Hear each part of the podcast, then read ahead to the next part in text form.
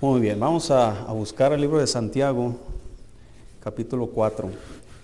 Vamos a ver un, entre hoy y el próximo miércoles vamos a estar viendo un, eh, un tema sobre la planeación. Y ya está terminando el, este año y estoy seguro que muchas cosas que planeamos hacer en este año no se realizaron, ¿verdad? Por una u otra razón. Tal vez eh, alguna circunstancia que no estábamos esperando, ¿verdad? Eh, algo eh, que alteró nuestra, nuestros planes. Tal vez algunos planes no fueron tan, eh, ¿cómo se puede decir? Eh, tan grandes. Tal vez pensabas, no sé, ir un día, un día de campo, ¿verdad? Y, y, te enfermaste y ya no fuiste. Entonces tu plan cambió. Otros planes que más grandes, ¿verdad? Tal vez Dios de una manera lo dirigió hacia, otra, hacia otro movimiento, hacia otra dirección y ya nuestros planes pues ya, ya no se llegaron a efectuar. Pero la Biblia nos enseña que debemos planear la vida, debemos planear la, eh, todo lo que involucra nuestra vida, nuestra familia, lo espiritual, lo económico, tantas cosas que hay que planear, cosas pequeñas, cosas grandes. Cosas pequeñas, hay, hay planes pequeños, ¿verdad? Como, no sé, eh, en diciembre vamos a juntarnos el 24 con la familia. Es un plan, pero ¿Se va a cumplir el plan? Esa es la pregunta, ¿verdad? Tú, planeas, pero tal vez el plan no, no, llega a efectuarse. Pero vamos a ver lo que la Biblia nos enseña en cuanto a la planeación de nuestras vidas. No podemos andar en la vida sin planear, andar a la y se va, porque no, no vamos a llegar a ningún lado. Pero dice la Biblia ahí en Santiago 4, versículo 13,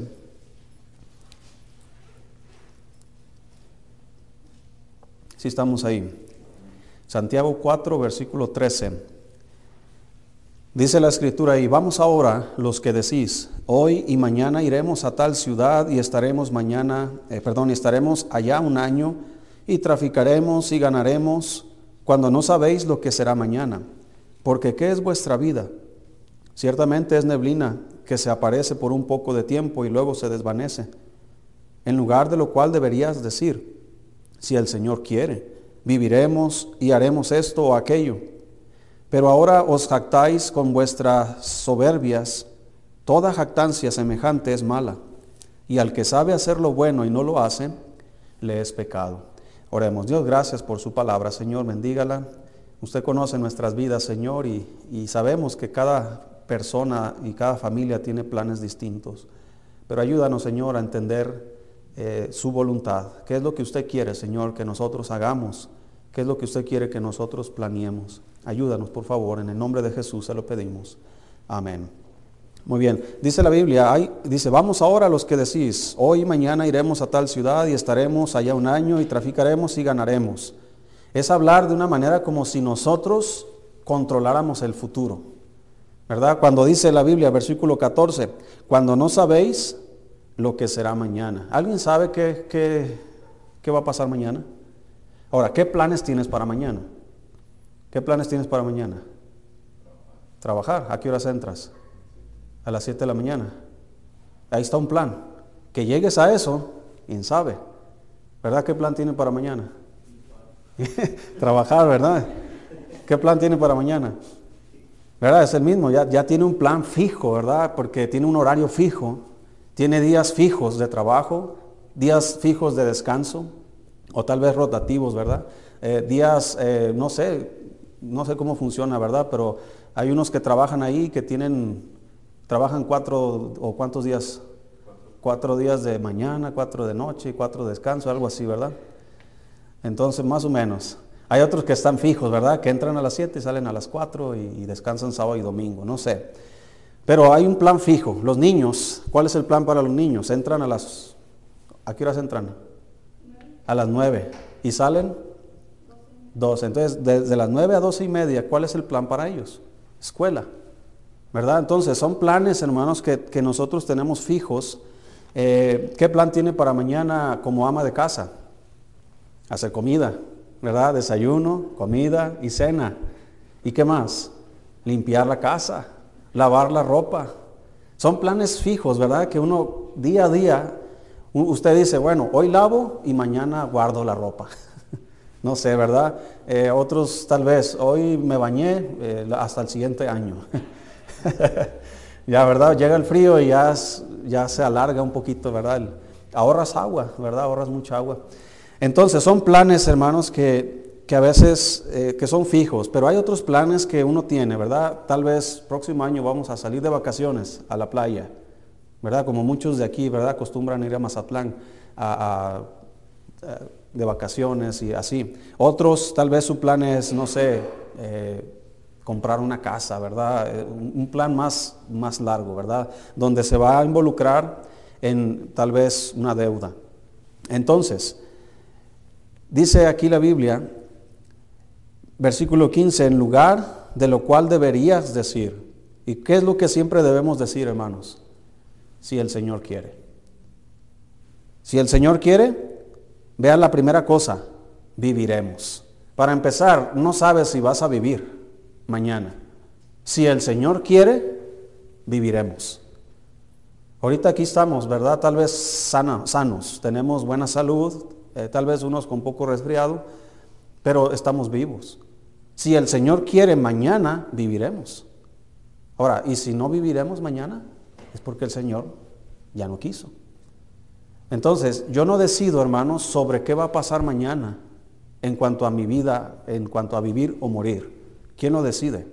Lo decide Dios. Y si vemos las cosas desde esa perspectiva, podemos descansar en que cuando llegue a pasar, fue decisión de Dios. Y Dios nunca se equivoca en sus decisiones. Entonces, en lugar de estar ahí diciendo, mañana viviremos, si no sé si Dios me va a dar licencia, como decimos, o Dios me va a dar la bendición de estar vivo. Pero viviremos, y lo que dice, y haremos esto o aquello. Está hablando de las cosas que tú planeas. ¿Verdad? Eh, tal vez eh, dice, en lo cual deberías decir, si el Señor quiere, viviremos.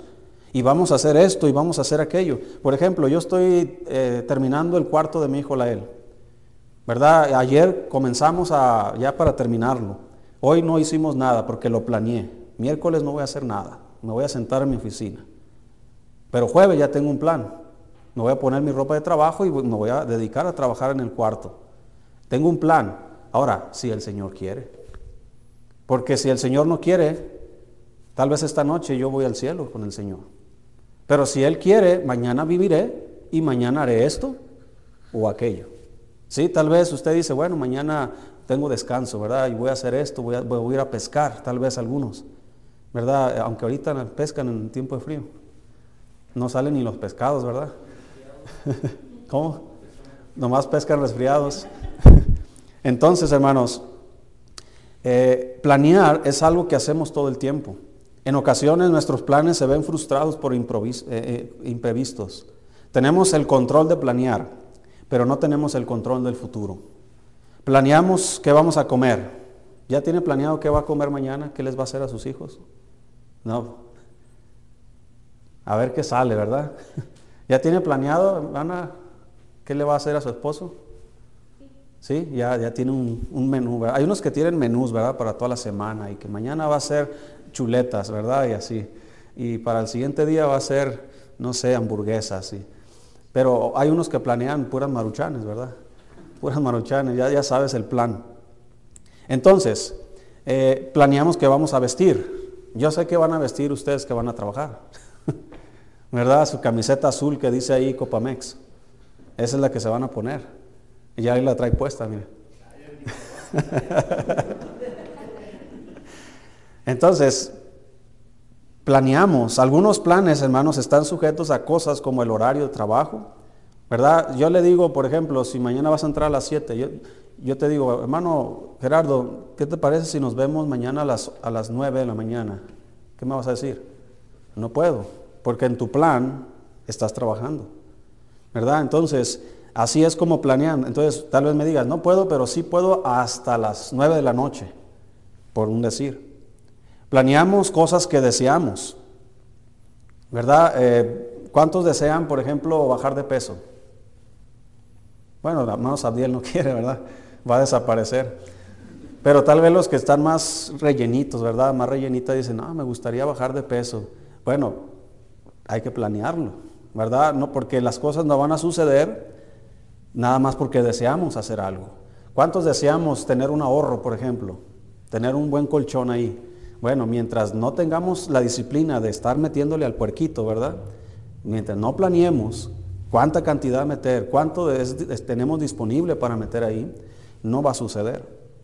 Planeamos cosas pequeñas e insignificantes hasta cosas de gran peso, como puede ser leer un libro. Mañana te levantas y dices, bueno, tengo ganas de leer y agarras un libro. O tal vez planeas, ahora sí voy a comenzar a leer la Biblia y lo planeas. Tal vez otro plan más elaborado, ¿verdad? Tal vez como planear una boda para alguien que tal vez se vaya a casar. Planear es malo, hermanos, si se hace ignorando la voluntad de Dios. Siempre va a ser malo. Dígame si no, cuando hemos planeado sin consultar a Dios, hemos fracasado. No, no nos salen los planes. Y ahorita vamos a verlo. No planear es vivir a la aventura. Y eso provoca muchas veces una vida desordenada. Alguien que no planea, anda a la aventura, siempre anda a ver qué sale. ¿Verdad? ¿Y qué tienes para hoy? Pues a ver qué sale. ¿Verdad? Alguien así, hermanos, nunca va a lograr metas, nunca va a lograr nada en su vida, nunca va a haber resultados ni cosas eh, que se puedan eh, ver a, ¿cómo se dice?, a, un plazo más largo. Pero planear, vamos a ver nada más dos puntos ahora. La siguiente semana vamos a seguir con el tema. Pero el primer punto es, ¿cómo es planear sin Dios? ¿Cómo es planear sin Dios? Porque muchas veces planeamos sin Dios. Hacemos planes sin consultar a Dios. Hacemos planes sin involucrar a Dios en nuestras vidas. Como si nosotros tuviéramos el poder y la autoridad de todo lo que planeamos. Como si nosotros tuviéramos la sabiduría para nunca equivocarnos. Y cuando alguien está planeando sin Dios, la primera cosa que podemos notar, dice ahí versículo 16, estamos en Santiago 4, versículo 16, dice, pero ahora os jactáis en vuestras soberbias. Toda jactancia semejante que es, es mala. Jactancia, hay jactancia cuando planeamos sin Dios. ¿sí? La palabra jactancia significa alabanza propia, desordenada y presuntuosa. Como si tú tuvieras el control de todas las cosas. Una persona que planea sin Dios cree que va a tener éxito sin Dios. Y eso es imposible. También, planear sin Dios, hay desatención de lo bueno. Dice versículo 17. Y al que sabe hacer lo bueno y no lo hace, ¿qué dice? Le es pecado. Ahora, hay que, hay que ver este versículo debidamente con su contexto, a qué se está refiriendo. Está hablando de, los planes que hacemos. Todo el contexto está hablando de los planes, de lo que vamos a hacer mañana. En lugar de, andar planeando así, eh, ¿verdad? Eh, haré esto, traficaremos y ganaremos. En lugar de eso debemos decir si Dios quiere. Porque si no, esa jactancia es mala. Y luego entramos en otro problema, que las cosas buenas en las que debemos involucrarnos las dejamos a un lado. Una, de las cosas que debemos planear, por ejemplo, para hablar algo sencillo en nuestras finanzas, por ejemplo, planeamos, ¿verdad? Tenemos un, salario, un sueldo, y, en base a ese salario, a la cantidad que recibimos, hacemos planes. ¿Cuánto es para la comida? ¿Cuánto es para la luz? ¿Cuánto es para el agua? ¿Verdad? ¿Y cuánto para el gas? ¿Cuánto para eh, ahorro? Eh, ¿Cuánto para esto? Dentro de todo ese plan, si no contemplamos a Dios, ¿qué se nos va a pasar?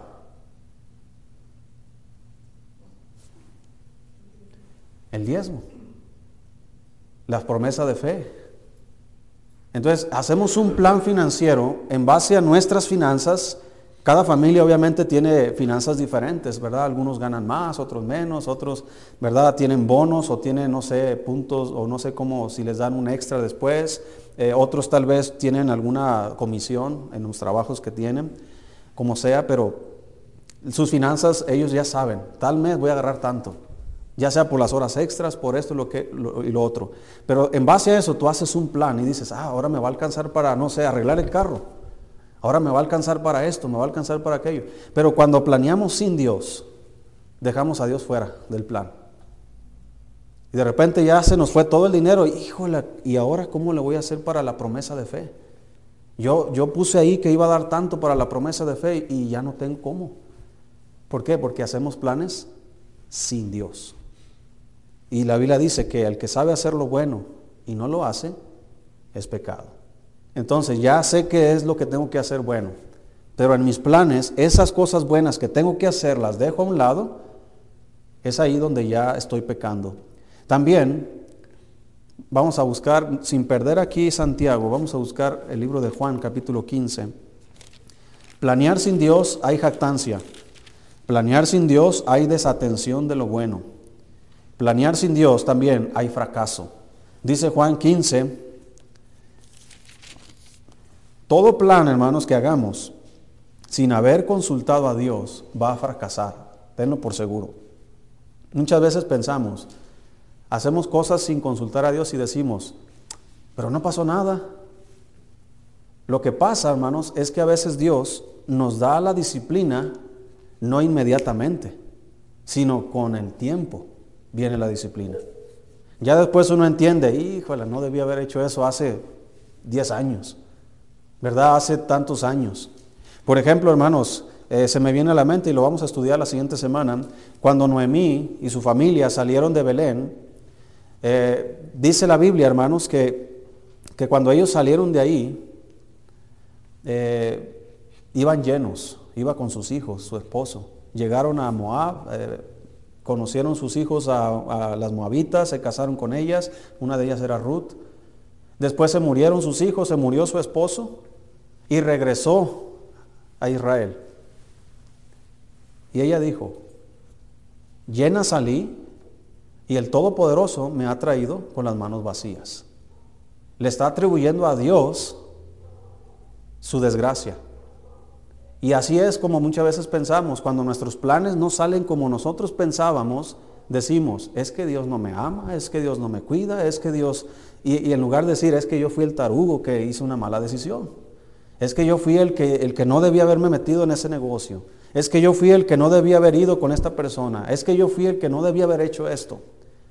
¿Sí me, me explico, hermano? Entonces, vamos a fracasar en todos los planes que hagamos si Dios no está involucrado en ello. Dice Juan 15, versículo 5. Dice la Biblia, yo soy la vid y vosotros los pámpanos. El que permanece en mí y yo en él, éste lleva mucho fruto, porque separados de mí, ¿cuántas cosas podemos hacer?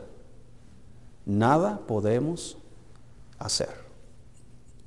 Separado de Cristo, separado de Él, sin que Él esté involucrado en nuestras vidas, nada podemos hacer todo lo que vamos a hacer va a fracasar.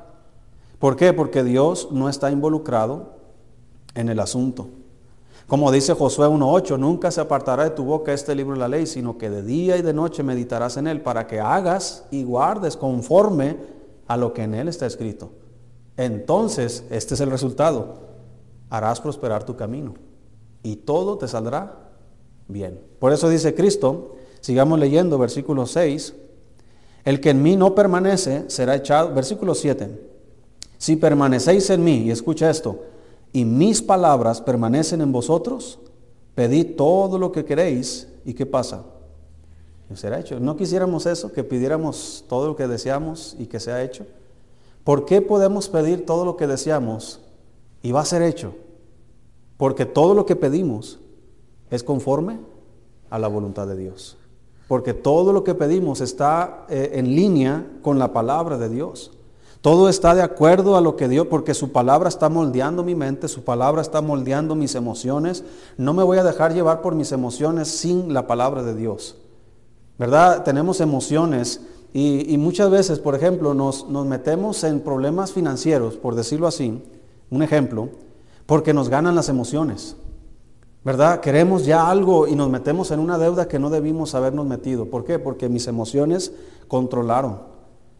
Pero cuando alguien está con la palabra de Dios, Dios va dirigiendo, le va dando paciencia, le va ayudando a dirigir su vida, a dirigir sus pensamientos, a elegir lo que es mejor en ese momento.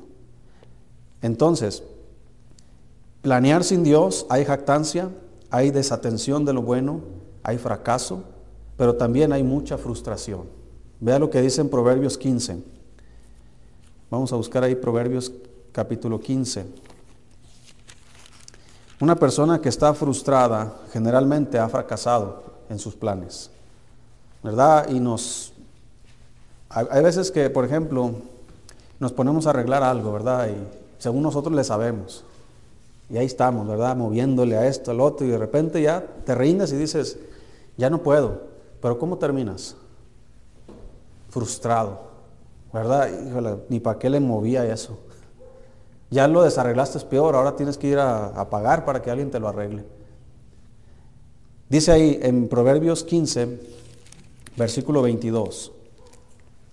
Dice la Biblia, los pensamientos son frustrados donde no hay qué?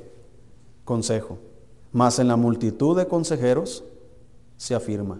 Los pensamientos son frustrados donde no hay consejo. Cuando no tomamos consejo de la palabra de Dios y queremos planear la vida, estamos frustrados.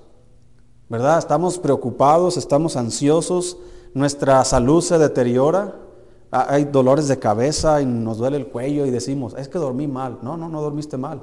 Lo que pasa es que tu mente está trastornada, tu mente está revuelta como cuando hay un charco de agua y revuelves ahí, ¿verdad? Y se hace turbia el agua.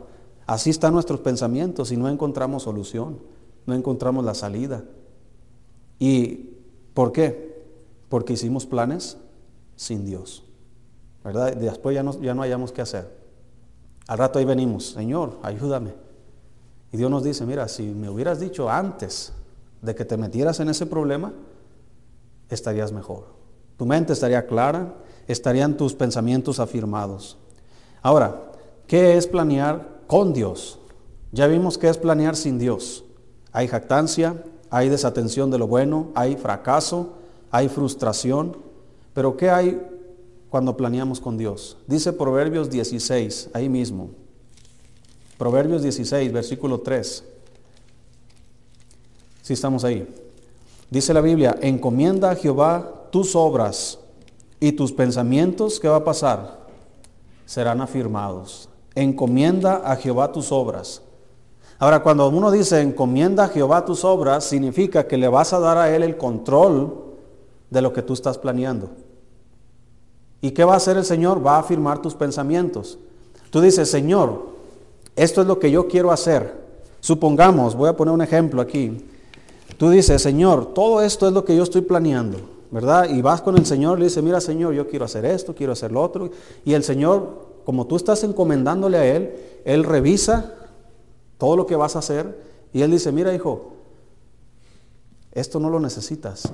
Esto es lo que tienes que hacer. Enfócate en esto. ¿verdad? Tal vez enfócate, no sé, en arreglar eh, e-, ese problema que tienes con tu papá, con tu mamá. E-, ese es el plan. No vas a prosperar si no perdonas. Entonces no importa cuánto planeas en la vida, pero esto es lo único que te pido por ahora. Ve y perdona a quien tengas que perdonar. Ah, ok. Entonces, todo lo que vas a hacer ya tiene una dirección.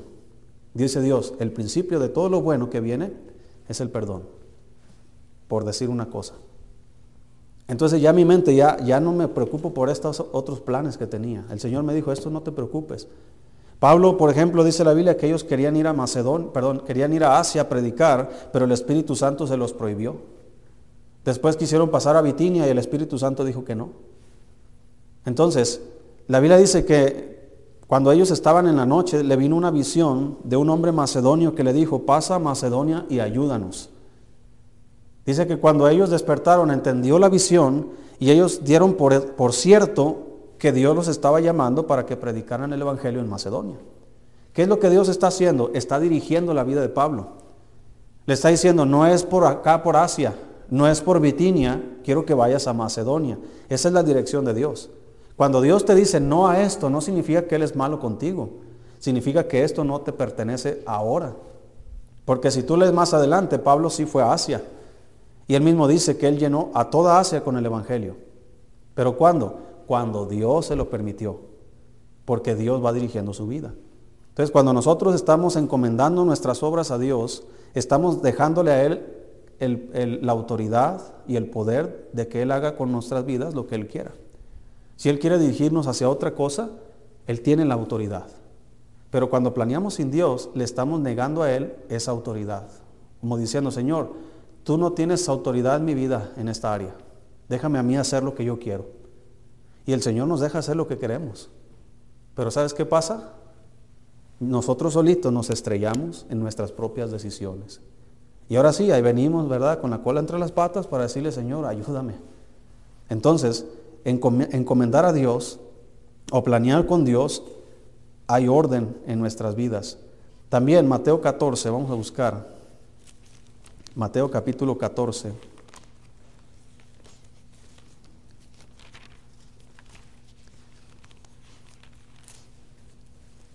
Debemos darle a Dios, hermanos, la autoridad. El mismo Señor dijo, toda potestad me es dada en el cielo y en la tierra. Pero es verdad que, hermanos, nosotros tenemos eh, la actitud muchas veces de decirle a Dios no. ¿Verdad? Es como, escuché este ejemplo en, una conferencia que estuvimos ahí en Hermosillo. Era una ilustración que, que dio el pastor que estaba predicando. Y él decía, hablando del Espíritu Santo, que Él vino a morar en nuestras vidas. Y él puso un ejemplo para ilustrar cómo es ser lleno del Espíritu Santo. Y él decía esto, eh, cuando nosotros vamos a una casa, ¿verdad? Eh, imagínate, voy con hermano Gerardo a su casa y él me dice, pásale pastor, está en su casa. Y entro a la casa y me siento ahí en el sillón y él me ofrece un café, ¿verdad? Siempre tiene que ofrecer café. y él se va a la cocina y hace, prepara el café para traerme. Y pues yo me levanto del sillón y me meto a su cuarto y me acuesto. ¿Verdad? Me levanto y me pongo su pijama. Abro el closet y reviso qué me voy a poner mañana. ¿Por qué? Porque Él me dijo que estoy en mi casa. A eso se refiere. ¿Verdad que no? no, no, se refiere nada más que que ahí en el sillón es su casa, ¿verdad? Ahí sí, siéntase cómodo ahí en casa. Pero muchas veces el Espíritu Santo vino a morar a nosotros y hacemos exactamente lo mismo. Pasa el Espíritu Santo y le decimos, está en su casa. Y se sienta en el sillón, pero no puedes entrar a mi cuarto, pero no puedes entrar a, los demás cuartos, no tienes acceso a toda la demás casa, nada más puedes estar donde yo te digo que puedes estar. Y es por eso, hermano, que muchas veces nuestras vidas fracasan, nuestros planes fracasan, porque no le damos la libertad a Dios de involucrarse en nuestros planes. ¿Verdad? Eh, imagínate, ¿cómo sería tu matrimonio si Dios estuviera involucrado en él? Si dejaras que Dios se involucrara en él. Todo lo que Dios toca lo vivifica. Todo lo que Dios, eh, la presencia de Dios, hace que todas las cosas cobren vida, que todas las cosas sean bienaventuradas, que todo lo donde Él está, ¿verdad? Hay paz, como Cristo dijo, ¿verdad? Eh, paz a vosotros cuando se apareció a los discípulos. En la presencia de Dios siempre hay toda cosa buena, deliciosa, toda cosa agradable. Entonces, ¿por qué no dejar que Dios tome control de nuestros planes? Si Él sabe el futuro, Él sabe que lo que yo estoy pensando, Dios dice, ni siquiera lo vas a empezar. O tal vez dice Dios, yo, yo quiero dirigirte, quiero quitarte de la mente esos planes que no son correctos, tal vez no malos, pero no correctos para ti. Y dice Dios, yo quiero infundir en ti deseos y quiero darte un plan mejor. Quiero que tú sepas exactamente qué es lo que tienes que hacer. Entonces, ¿por qué no hacerlo? Dice ahí en Mateo, capítulo 14, dice versículo 25. Si estamos ahí. Mateo dije, hermanos. 14, 25. No, es Lucas, hermanos, perdón.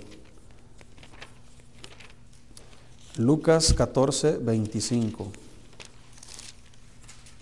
Dice ahí la escritura,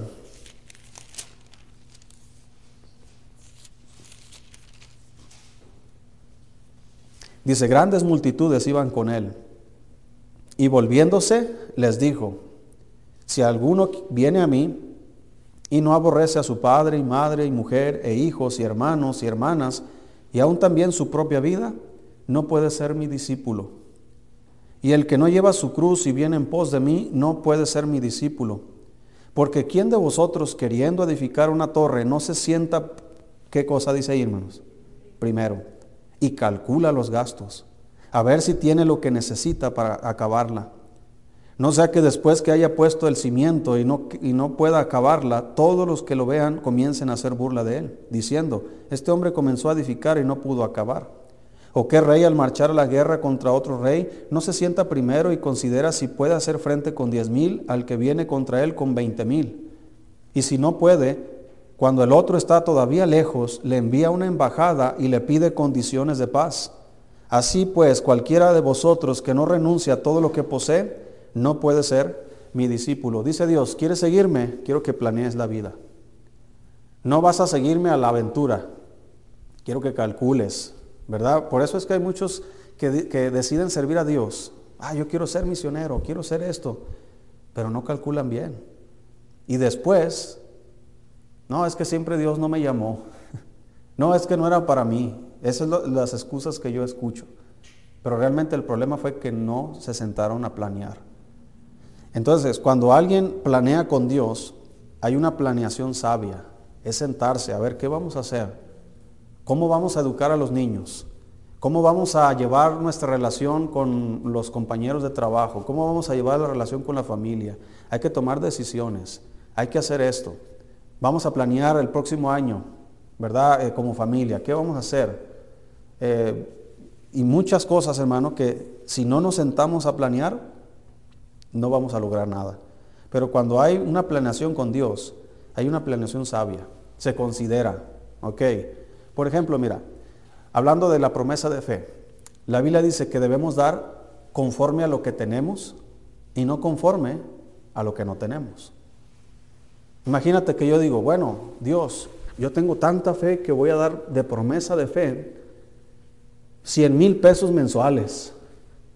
Tengo tanta fe y voy a escribir en la tarjeta 100 mil pesos mensuales. ¿Tú crees que lo voy a lograr? Pero ¿cómo sabes si yo tengo fe? porque estoy, no estoy de acuerdo a la palabra de Dios. La Biblia dice que debemos dar conforme a qué? A lo que tenemos y no conforme a lo que no tenemos. Yo no tengo esa cantidad para dar. Entonces, ¿por qué me voy a aventurar a hacer algo así, una promesa de tal, de tal tamaño que no voy a lograr? Dice Dios, calcula los gastos primero. Entonces yo, yo agarro mi presupuesto y digo, bueno, esto es lo que yo tengo. Hay veces que de repente me llega un extra al mes, algo inesperado, ¿verdad? ¿Cuántos nos han caído trabajos inesperados? De repente que no, que una casa, cablear un, algo, ¿verdad? Un cuarto, ah, es un extra. A mí de repente me llaman que, que venga a afinar un piano. Ah, bueno, entonces yo ya sé que es un extra para, para mi presupuesto. Ya uno planea conforme a cuando llega ese extra. Pero todo lo demás ya planeamos, ¿verdad? Bueno, yo, yo gano tanto, el diezmo es tanto, de lo que me queda, cuánto puedo prometer, ¿verdad? Sin que la vida se haga un caos. Eso es planear sabiamente. Es mejor hacer eso que simplemente hacer las cosas a la aventura. Y para terminar, además de que hay planeación sabia, hay planeación bíblica. Dice Salmo capítulo 1. Salmos capítulo 1. Planear con Dios hay orden, hay planeación sabia y hay planeación bíblica. Porque estamos considerando a Dios. Y si vamos a considerar a Dios en nuestros planes, su palabra va a estar involucrada, 100%. No, no vamos a hacer planes sin la palabra de Dios. Dice ahí Salmo 1. Si estamos ahí. Dice, bienaventurado el varón que no anduvo en consejo de malos, ni estuvo en camino de pecadores, ni en silla de escarnecedores se ha sentado, sino que en la ley de Jehová está su delicia, y en su ley medita de día y de noche. Y este es el resultado. Será como árbol plantado junto a corrientes de aguas, que da su fruto en su tiempo y su hoja no cae, y todo lo que hace, ¿qué pasa? Prosperará. Todo lo que hace, obviamente, debió haber sido planeado anteriormente. Todo lo que hace alguien que es bíblico, alguien que es santo, alguien que, practica la justicia, alguien que, es, eh, que practica la piedad, alguien que va siguiendo a Dios y su voluntad, es alguien que va a planear sabiamente y todo lo que hace va a prosperar. Si tú planeas con Dios, si tú planeas sin Dios, vas a fracasar. Pero si tú planeas con Dios, vas a prosperar. Entonces, Ahí, es donde es la decisión de cada quien. ¿Verdad? Vamos a terminar este año y ya muchos planes ya no se realizaron, otros sí, otros quedaron a medias tal vez. Pero si Dios quiere y nos permite entrar el próximo año, ya tienes planes. ¿Qué vas a hacer con tu vida? ¿Verdad? Tal vez el hermano Gerardo dice, ah, próximo año me gustaría tener un hijo. ¿Verdad? Eh, ¿Sí me explico? A lo mejor, hermano, también, hermano Génesis, ¿verdad? Necesitamos, necesitamos una niña en la, en la familia. Hermano ¿verdad? No sé, o estás planeando, no sé, estudiar algo, ¿verdad? Ah, próximo año, si Dios quiere, voy a emprender este estudio. Otros tal vez, si Dios quiere, voy a hacer este negocio. Si Dios quiere, va a guiar. Si, si planeamos, involucramos a Dios en todos los planes que hagamos, si no son de Dios, Él nos va a decir, ¿sabes qué, hijo? Por ahí no es, pero quiero darte la dirección, es por aquí. Y Dios va a afirmar nuestros pensamientos, Dios va a afirmar nuestros corazones hacia su propia voluntad. Y todo lo que hagamos prosperará, así dice la Biblia. Vamos a orar, hermanos, y vamos a terminar